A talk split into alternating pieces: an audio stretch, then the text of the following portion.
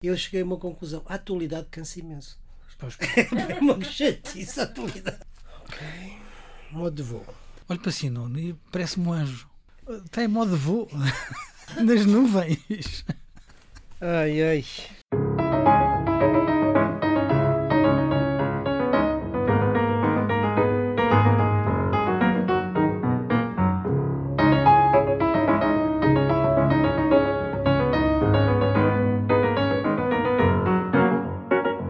Viva, sejam bem-vindos ao Geometria Variável, edição número 51. A produção é da jornalista Ana Fernandes, os cuidados de gravação de João Carrasco, residentes fixos Nuno Severiano Teixeira e Carlos Coelho, para analisar aquilo que fica do que passa. Durante o mês tivemos aqui uh, várias emissões especiais do Geometria, primeiro com Marcelo Rebelo de Sousa, depois com os antigos dirigentes dos partidos que escapam ao centro político, Francisco Louçã, São Cristas e na semana passada Domingos Abrantes. Voltamos à atualidade com um grande angular, resumindo o essencial da semana. Entramos no Euro, que é de 2020, mas que se joga em 2021, a ganhar 3-0 contra a Hungria de Orban nos seis minutos finais pulverizando assim um recorde do francês Michel Platini, um recorde pulverizado por Cristiano Ronaldo.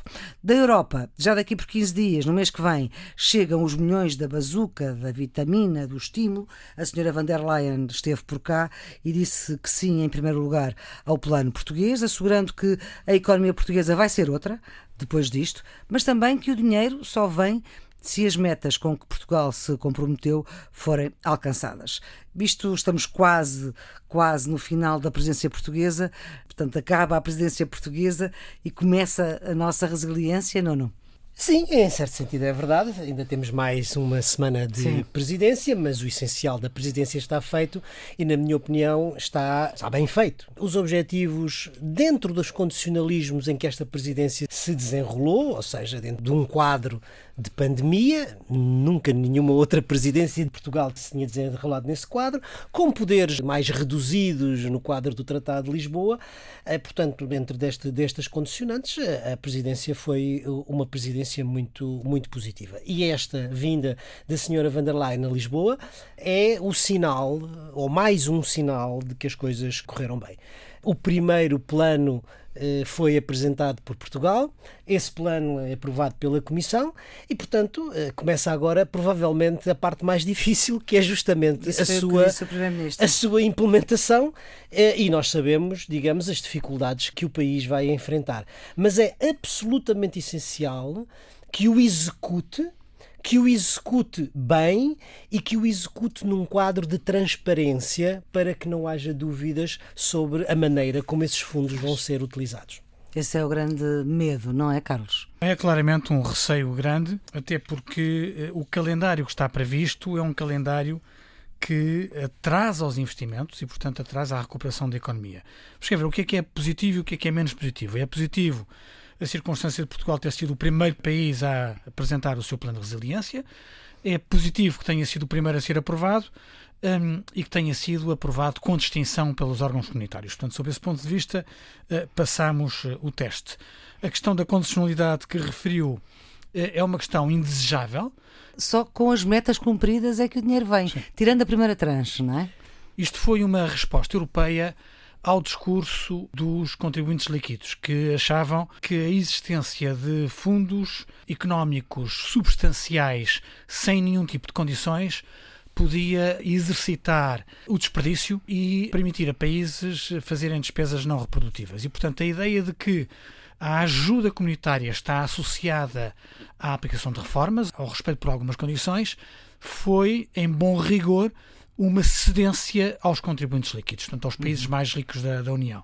Em bom rigor, isto não é muito complicado, quer dizer, porque se as exigências, isto é, essas condições, forem condições que nós podemos colocar a nós próprios, isso tem uma função de pressão sobre, sobre os países e, portanto, eh, até pode ser positivo. Não, eu ia dizer que justamente isso é positivo porque nos protege de nós próprios. Hum. Ou seja, nós somos obrigados a cumprir essas metas e, portanto, a executar bem. Nesse sentido, isso é bom para nós.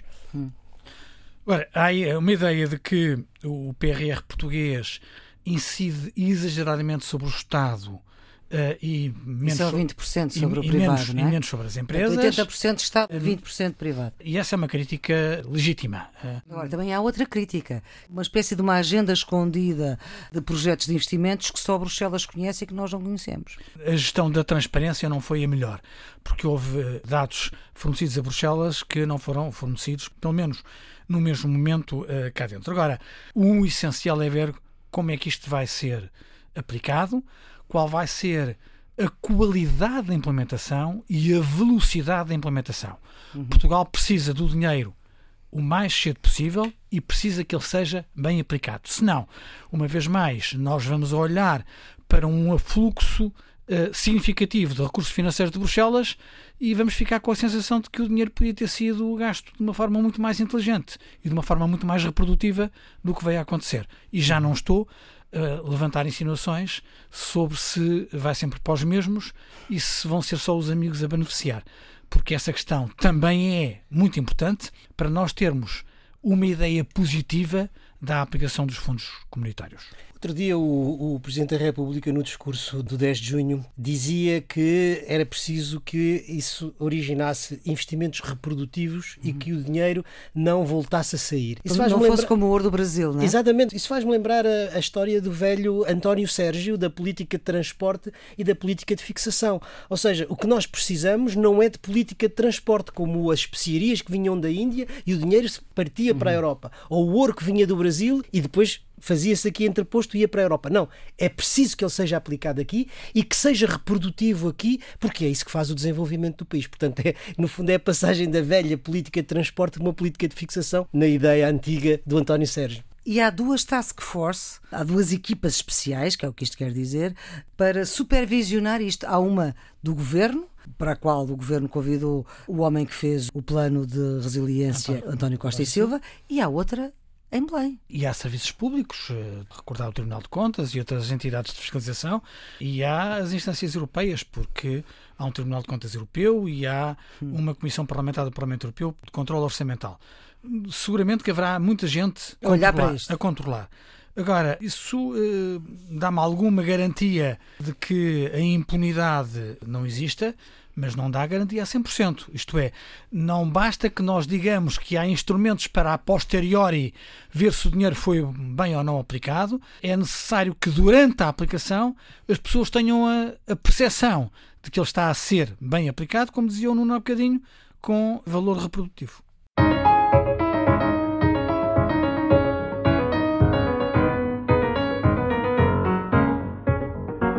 Entre o final da semana passada e esta semana parece que acontece tudo, pelo menos uh, no que ao nível de reuniões importantes no mundo diz respeito.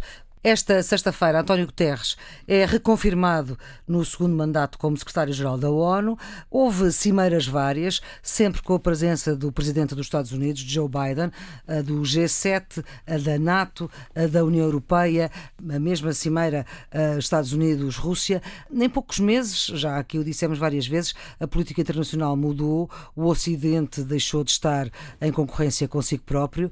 Temos também José Borrell, o alto representante da política política externa da União a alertar para o facto de eh, a União Europeia se ter de preparar para relações mais complicadas, deterioradas eh, com a Rússia. Ora bem, deste manancial de reuniões e de cimeiras ao mais alto nível, o que é que interessa reter? Eu acho que o mais importante é claramente a presença de Biden na, na Europa. Eu penso que isto tem uma função mais simbólica hum. do que rica em termos de consequências. Nuno Severino Teixeira escreveu que a vinda de Biden vem restaurar a confiança entre os aliados e reunir outra vez a família transatlântica. E eu acho que, quer na Cimeira do G7, quer na Cimeira da NATO, quer nos contactos que teve, Joe Biden veio fazer isso. Uh, Teresa Souza dizia no público que ele, quando se encontra com o Putin, não é apenas um encontro entre os Estados Unidos e a Rússia, mas é um encontro entre os Estados Unidos escurado pelo Ocidente, escurado pela Europa, uhum. porque ele, quando se senta com Putin, tem já a solidariedade dos seus parceiros com ele. E isso faz toda a diferença. Há decisões eh, também com efeito simbólico, como uh, o regresso dos embaixadores, que tinham sido chamados para consultas. Há uma declaração muito importante de compromisso com a desnuclearização, quando ambos, Biden e Putin, dizem que vão sempre evitar uma guerra nuclear e dizem que dela não sai nenhum vencedor. E foi muito importante para nós, creio, para mim, que sou muito sensível a isso, ver a firmeza com que Biden falou no caso de Navalny e avisou Putin de que a morte de Navalny pode ter consequências devastadoras. Isto é, é, é, a parte mais importante, são os valores simbólicos, embora a verdade também é que a reunião durou menos tempo, porque eles não tinham mais nada para conversar. Portanto, uma reunião que estava prevista para demorar 5 horas demorou 3, quer dizer, uma hora e pouco a primeira em formato fechado e uma hora a reunião entre as delegações mais alargada, e toda a gente ficou muito surpreendida quando eles vieram não deram uma conferência de imprensa conjunta. conjunta, cada um falou para o seu lado. Não é nada bom sinal. É porque, de facto, os registros são diferentes. Os registros são diferentes. Eu vi no, no Le Monde uma análise engraçada de um especialista francês sobre a linguagem corporal, que analisava a linguagem corporal dos dois e que dizia que ela era cheia de desconfiança e achava o, o ambiente glacial. Evidentemente, para o ambiente que estava definido antes do encontro, eu até acho que o encontro resultou muito bem, porque eh, foi melhor do que aquilo que eu estava à espera, dado o grau de frieza, Sim. quer nas relações entre Biden e Putin, quer nas relações entre os Estados Unidos e a Rússia. Uhum. Não, não. Foi bem? Acho que há duas coisas que são importantes e que eu acho que vale a pena reter. A primeira tem a ver com o regresso do Ocidente e a segunda tem a ver com a relação entre o Ocidente, ou seja, entre as potências democráticas e as potências autoritárias, que no fundo é a dinâmica que nós estamos a ver que se vai desenrolar daqui para a frente na cena internacional. No caso das relações entre os países ocidentais, durante os últimos quatro anos, aquilo que nós assistimos com a administração Trump foi basicamente a aproximação à benevolência e até à cooperação da administração americana com os inimigos do Ocidente, na é verdade, ao mesmo tempo uma hostilidade em relação aos seus aliados, aos seus aliados da União Europeia, procurando a divisão interna da União Europeia, procurando enfraquecer a União Europeia. O exemplo mais claro é o incitamento ao Brexit. Sim. A descredibilização da NATO, com a ideia de que o artigo 5 não é um compromisso e só se se pagar, no fundo é dizer que é um compromisso transacional e não um compromisso entre aliados, isso introduziu uma desconfiança e uma fratura entre os dois lados do Atlântico que Biden veio neste momento à Europa e justamente às organizações que a administração anterior tinha atacado, a União Europeia e a NATO, dizer não, os Estados Unidos estão aqui e estão de volta. E disse uma outra coisa na NATO que eu achei extraordinariamente importante. Foi dizer assim: o artigo 5 é uma obrigação sagrada. Ou seja, radicalmente o contrário.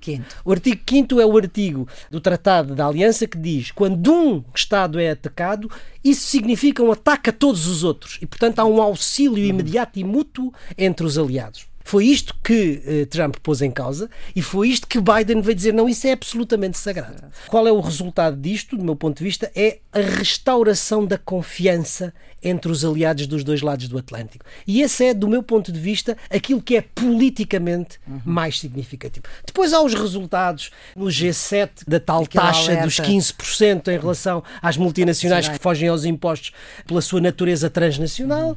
Depois há medidas concretas que decorrem disso. Mas aquilo que é politicamente significativo é a restauração da confiança e a ideia de que europeus e americanos estão ligados por esse princípio e por esses valores que são os da democracia. E nessa reunião houve o alerta de Biden a Boris Johnson por causa da Irlanda, não é?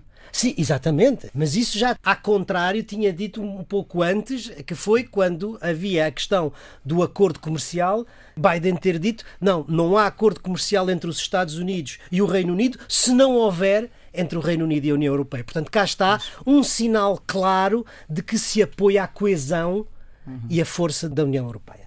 Depois, a outra ideia, o Carlos sublinhou-a bem, é a sequência das cimeiras não hum. é indiferente.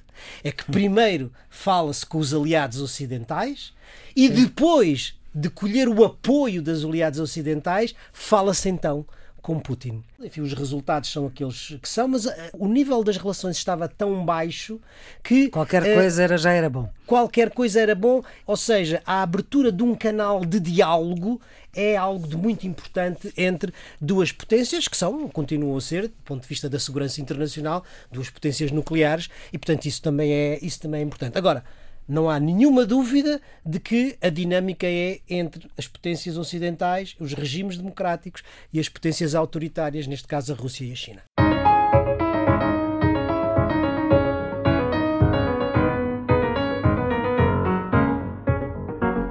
No retângulo, na atualidade nacional, temos o Presidente da República a garantir que não está disponível para mais um estado de emergência.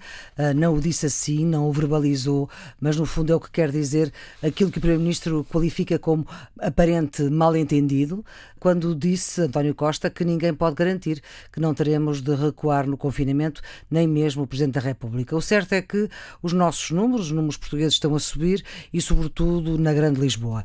Enquanto isto, nas jornadas parlamentares do PSD, o líder Rui Rio diz que ninguém fez o que ele fez, estando disposto a entendimentos no centro, com o Partido Socialista. O antigo líder, Pedro Passos Coelho, em mais uma intervenção numa apresentação de um livro, aconselhou os políticos a não esperarem uns pelos outros e, portanto, a fazerem aquilo que entendem que têm que fazer na altura em que têm que fazer. E o Presidente da Câmara de Lisboa vai ter uma data marcada para se explicar no Parlamento por causa da cedência de dados de ativistas contra Putin e de a Câmara ter cedido esses dados às autoridades russas, nomeadamente à Embaixada da Federação Russa em Lisboa. Já foi evocada a lei, uma lei que existe, outra que não existe. Já foi o erro confirmado, evidentemente, já houve o pedido de desculpas. O que também é certo é que estes ativistas que vão agir judicialmente contra a Câmara Municipal de Lisboa têm os seus dados expostos no Facebook, como demonstrou o jornal Tal e Qual, que voltou recentemente às bancas, vai na segunda edição. Portanto, o que é que fica agora deste caso com o Fernando Medina a não aceitar a sugestão de se demitir, como fez várias vezes Carlos Moedas, seu desafiador em Lisboa? Esta situação desagradável que já é conhecida, se calhar injustamente, como Medina Gate, hum. teve primeiro um custo reputacional para o país. Em Bruxelas, na imprensa internacional, os comentários sobre aquilo que aconteceu em Lisboa são muito pouco abonatórios do país. Uhum. Põe-nos ao nível do terceiro mundo. Em segundo lugar, tem um risco para as pessoas, como nós sublinhamos no Geometria uhum. Variável a semana passada. E a circunstância de algumas dessas pessoas terem alguns contactos públicos não tem nada a ver. Uma coisa é eu ter Sim. o meu telefone no meu Facebook, outra coisa é eu organizar uma manifestação contra a Rússia e haver um serviço público português que avise a embaixada sim, sim, que claro. Carlos Coelho, com este número de telefone nesta morada, está a organizar uma coisa contra vocês. Portanto, sim, é, claro é, é, totalmente diferente. Eu acho que temos que separar as, as águas. A semana passada, uh, Flor perguntou-me se eu achava que Medina se devia demitir e eu não. Não dei, verbalizou, não, só assentiu com a cabeça. Mas não, não pedi a demissão de, de Medina, porque eu acho sinceramente que Medina não é responsável objetivamente por isto. Isto é, não foi do e-mail de Medina que saíram as, as denúncias e eu acredito que Medina seja, por filosofia, contrário, contrário a isso. Hum. Agora, há um exercício que nós devemos fazer que é pôr-nos na posição de Medina, na posição do Presidente da Câmara. Eh, ele é o responsável por, eh, por um órgão do poder local que enviou os que dados. É a Câmara da capital do país. Que é a Câmara não, da capital. É que enviou os dados. Qualquer. Qual deveria ter sido a reação? Devia ter sido uma reação, primeiro, de total repúdio daquilo que se passou e de apuramento de responsabilidades. Porque, oh, Flor, vamos ser claros, ou é uma responsabilidade puramente administrativa, isto é, um funcionário que quis ser simpático para as embaixadas e passou a dar a informação uh, que, que não devia, e se assim é, tem que haver responsabilidades disciplinares na Câmara, uhum. ou o funcionário mandou para cima e há algum vereador, não acredito que tenha sido Medina, um, Mandou seguir. Validou, uhum. o, pode não ter validado o ato em si. Caso a caso. Claro. Mas validou a instrução, o regulamento, eu não sei qual é a peça normativa que permite uhum. à Câmara fazer isto. Portanto, uhum. deve ter havido um conjunto de procedimentos que alguém autorizou. Uh, uh, Fosse assim. Qual foi a primeira reação? A primeira reação foi de algum encobrimento. Aliás, dizem que a notícia já circulava em Lisboa Exatamente. há muito tempo e que ninguém pegou nela. Não, e que havia uma notícia em relação a uma outra manifestação contra Israel de 2019 e essa notícia foi dada. Entretanto, também esta notícia, várias vezes, os ativistas russos tentaram que fosse dada em Portugal Portanto, a... e demorou algum tempo a que tivesse sido dada. Temos a sensação de que houve algum encobrimento e houve desvalorização todos nós vimos a tese de que isto era uma lei. Uhum. Até o próprio Presidente da República falou que era necessário mudar as leis. Eu devo confessar, eu não conhecia a lei. uhum. uh, mas admiti que houvesse uma lei. Até ter ouvido as declarações de António Galamba, que foi o último governador civil de Lisboa Sim. pelo Partido Socialista, aliás, o último governador civil em funções, e o António Galamba foi muito claro, disse não, havia uma lei que dizia aquilo que é óbvio, se vai haver uma manifestação em frente a uma embaixada, a embaixada tem que saber que vai haver uma manifestação por razões do perímetro de segurança. Com certeza. Agora, nunca, enquanto houve governadores civis, se enviaram para as embaixadas os dados pessoais dos promotores, porque isso é, isso é uma denúncia, é uma delação. É dizer, olha, vejam bem, estes senhores, a Flor, o Nuno, o Carlos, vão fazer uma manifestação contra vocês. Estes senhores com esta morada, com este perfil hum. e com estes contactos. Portanto, aparentemente a lei não era justificação. Uma... O que é que nós vimos? Vimos a, a, Câmara a dizer que pedimos para apagar os dados e até vimos a Embaixada dizer que não enviou os dados para Moscovo, o que é, de facto, uma gargalhada, como se alguém acreditasse nisso. Portanto, qual é o problema aqui? O problema aqui é que não vimos da parte de Fernando Medina a reação mais desassombrada que estávamos à espera de ver do Presidente da Câmara Municipal de Lisboa. Uhum. Dizer, há aqui uma situação intolerável, vamos apurar responsabilidades. Não basta dizer que. Fazer uma auditoria que, interna. Que vamos fazer uma auditoria interna. Eu percebo a Assunção Cristas quando ela diz que então faça-se uma auditoria externa, porque a auditoria interna uh, vale o que vale. É hum. suspeita. Ou seja, a Câmara devia estar a funcionar perante este problema de uma forma mais desempoeirada. E a ideia que está a dar é que está numa postura comprometida. E isso é assassino. Isso é assassino. Já muito se disse sobre isso e pouco mais já se pode dizer. Como é unânime e como, aliás, o próprio Presidente da Câmara já o assumiu publicamente, isto é um caso grave. Sim. E, na minha opinião, é um caso muito grave. É grave, em primeiro lugar, por uma razão de natureza jurídica. Tem a ver com a violação da lei da Lei da Proteção de Dados de 2018 e isto é uma violação grave da lei e dizem os especialistas que a Câmara incorre eh, numa multa de, já ouvi falar de 20 milhões, 80 Sim. milhões, não sei, uhum. significativa.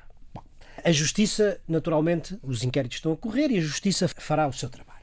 Mas isto é grave também, não só do ponto de vista jurídico ou judicial, é grave do ponto de vista político. Porque uma instituição do Estado, eh, uma Câmara Municipal, e não é uma Câmara Municipal qualquer, é a Câmara Municipal da capital do país, fornece dados pessoais a uma embaixada já isto por si só é grave. Agora, fornecer dados de cidadãos estrangeiros a regimes que nós sabemos que não respeitam os direitos cívicos e os direitos humanos e que pode eventualmente pôr em perigo a segurança dessas pessoas, isso é absolutamente inadmissível. E, portanto, é uma situação muito, muito grave. Dir-se-á, mas esses cidadãos têm os dados todos expostos na internet responsabilidade deles. Sim. O que não pode ser é responsabilidade do... do Estado português. Agora, disse-se que isto é uma questão administrativa ou é uma questão burocrática. Do balcão da Câmara, como Certamente dizia será o Ministro. do balcão da Câmara. Mas, eh, quer dizer, há aqui um certo número de coisas que eh, dificilmente, aliás, vamos esperar pela auditoria para perceber. Mas a primeira a tal coisa, interna que devia ser externa. A primeira coisa que me faz confusão é como é que uma Câmara se relaciona diretamente com um país estrangeiro. Então, não há um canal diplomático que passa pelo Ministério dos Negócios Estrangeiros. Eu não sei, estou a perguntar, mas acho estranho que uma entidade portuguesa se relacione diretamente com o Estado estrangeiro. Depois há os procedimentos que eh, são rotineiros e que, num caso destes, que exige uma avaliação política, não prevê que isso se faça. Agora vamos à questão essencial, que é a questão da responsabilidade política. Já ouvi dizer que Fernando Medina está feito com os russos, que está ao serviço de Putin. Isto é uma coisa absolutamente absurda e nem sequer merece um comentário. Agora, que tem responsabilidade política, seguramente tem responsabilidade política, mas isso é inerente ao cargo é inerente ao cargo, é o que acontece a quem quer que tenha eh, poderes executivos. Eh, ou seja, quem tem um poder executivo é responsável por 33 mil atos por dia de que ele não sabe sequer que existem. Agora, a questão central que a Maria Flor levantou, deve Fernando Medina demitir-se? Eu acho que isto é uma questão da sua própria consciência. Certo. Isso é hum. algo que deve ser reservado à sua própria consciência. A responsabilidade política é julgada politicamente nas próximas eleições. E, naturalmente, os lisboetas não deixarão de o fazer, com certeza. Uhum. Se fosse consigo. Eu talvez achasse que o golpe mais, mais, mais bem pensado seria demitir-se imediatamente para assumir claramente essa responsabilidade e apresentar-se a eleições. Acho que isso seria vantajoso para o uhum. próprio Fernando Medina. Carlos, e se fosse consigo? Admito, admito subscrever aquilo que eu, que eu não disse. Portanto, demitia-se e há eleições daqui a três meses. Não nos podemos esquecer que as eleições estão quase aí. E ganharia certamente.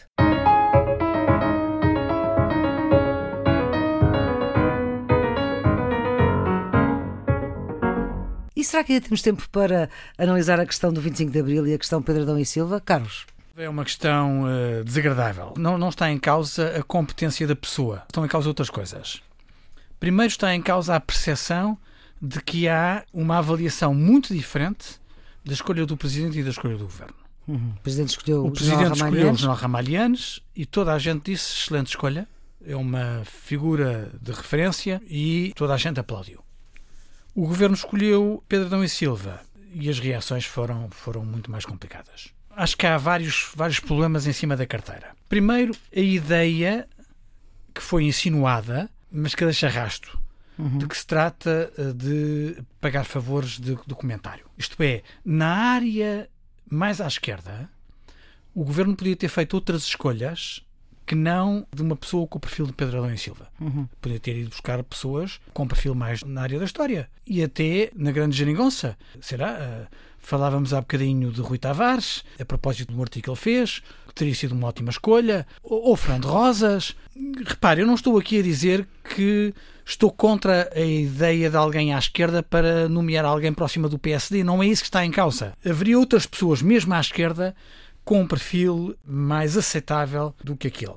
Depois a ideia de que nós vamos ter uma equipa muito grande, com assessores e secretárias e motoristas, para um conjunto de celebrações que seguramente vai ter vários momentos, mas que em rigor tem três momentos especiais: março de 2022, abril de 2024 e outubro de 2026. Eu já vi eh, opiniões a dizer que teria feito mais sentido fazer três equipas de missão uma para cada um dos momentos, mais pequena, mais focada, com pessoas mais ajustadas ao espírito de cada uh, um dos eventos, do que justificar uma equipa tão grande durante cinco anos e meio, o que uh, é dificilmente compreensível. O Rui Rio, numa, num momento mais feliz, disse que o governo vai nomeando, o PS vai adiando e Portugal vai definhando. Com alguma piada, a ideia que fica é que o governo não esteve bem. E finalmente, se estamos a fazer uma nomeação com um horizonte temporal para 5 anos e meio, isto é, um horizonte temporal que excede o horizonte do próprio governo, diz a prática democrática e a ética republicana que teria sido mais avisado falar com o primeiro partido da oposição, pelo menos, uhum. se não com outros partidos também, para granjear um apoio alargado por um mandato que vai ultrapassar o mandato deste governo. Portanto, não é uma equipa de missão que termina agora. Ah, vai demorar cinco anos e meio. Portanto, ultrapassa claramente a legislatura. Ora, esta precaução democrática também não foi eh, tida em conta e não aconteceu. E, portanto, o governo sai coxo numa eh, nomeação que está longe de ter o consenso que mereceu a nomeação do Presidente da República e que compromete um pouco a imagem das comemorações de 25 de Abril, que são comemorações que deveriam ter eh, granjeado um apoio muito mais alargado do que aquele que parece uhum. ter. Eu só incluo para a vossa reflexão o facto de o nome de Pedro Adão e Silva, quando foi conhecido, não houve uh, reação, só houve reação assim que se soube da estrutura de missão, digamos assim, e dos valores envolvidos. Vamos lá ver. As comemorações dos 50 anos do 25 de Abril devem, na minha opinião, merecer o consenso mais alargado possível, não é só na política, é na sociedade portuguesa, no seu conjunto. E não digo isto por banalidade. Hum. Digo isto porque isto toca com a origem, a essência do regime saído do 25 de Abril. E este é para mim o ponto politicamente mais importante. Porque se nós olharmos um bocadinho para trás, nós vamos ver que todos os regimes anteriores excluíram uma parte da sociedade portuguesa. A monarquia excluiu os republicanos, eh, os socialistas, A República excluiu os monárquicos e os católicos à sua direita, os comunistas e os anarquistas à sua esquerda. O salazarismo excluiu todos aqueles que não eram salazaristas. Uhum. E o, 20, o regime saído do 25 de Abril é o único regime no Portugal contemporâneo que integra toda a gente e que tem esse efeito de que todos os portugueses democratas se puderem rever no seu próprio regime. É isso, aliás, que deu a consolidação política do regime, que lhe deu a legitimidade nacional que outros regimes anteriores não tinham e que lhe deu a sua longevidade, que agora, já não sei quando é que Pedro Dom Silva está farto de dizer, agora aí proximamente vai fazer mais um dia do que os 48 anos da ditadura. Por esta razão, de legitimidade nacional e de unidade, as comemorações devem ter o maior consenso possível na sociedade portuguesa. Nesse sentido, o governo, quando nomeia, nomeia de acordo com o Presidente da República. Mas o Presidente da República veio justificar. O Presidente da República veio justificar e veio defender, e, portanto, talvez haja aqui o entendimento de que o governo está um bocadinho mais ao centro-esquerda, o Presidente um pouco mais ao centro-direita, e isso faz esse consenso. Eu acho que, neste caso, não só do ponto de vista político, mas do ponto de vista social, é desejável que o acordo vá para além do governo e do presidente e que se alargue ao Parlamento, aos outros partidos, justamente para encontrar o maior consenso possível. E este é o ponto que a mim me parece politicamente mais sensível e que podia ter sido facilmente, facilmente ultrapassado. Dito isto, acho que a forma como a oposição pegou e glosou este tema foi a pior possível porque colocou o debate não no patamar político em que ele deve ser colocado, do consenso, do programa, mas colocou o debate, como a Maria Flor lembrou, é o ordenado, é o secretário, é o motorista, é o. Isto é absolutamente. É, não é este o lugar onde se colocam as coisas, porque isso é, é, de facto de um populismo, de uma demagogia, do meu ponto de vista, só levanta problemas.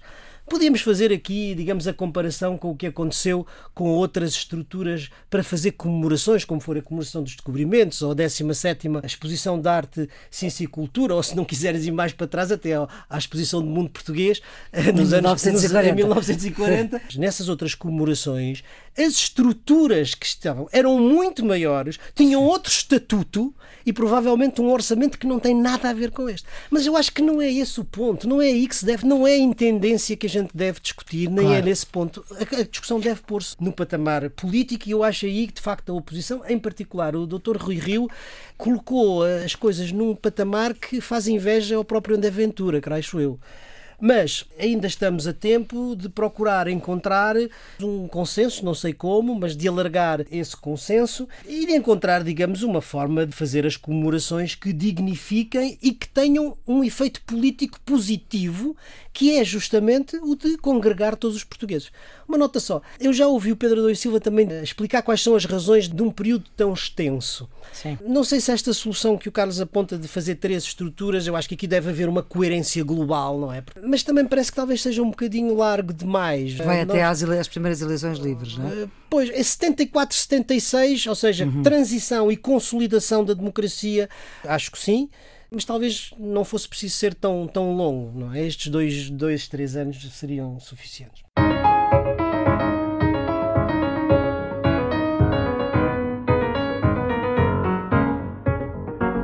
Vamos para as nossas figuras geométricas, redondos, bicudos e quadrados, e começamos hoje pelos quadrados. Carlos. Já falámos aqui no G7. O meu quadrado eh, vai para a aprovação de uma lei europeia de transparência fiscal que vai obrigar multinacionais que faturam mais de 750 milhões de euros a declarar publicamente que impostos pagam e onde.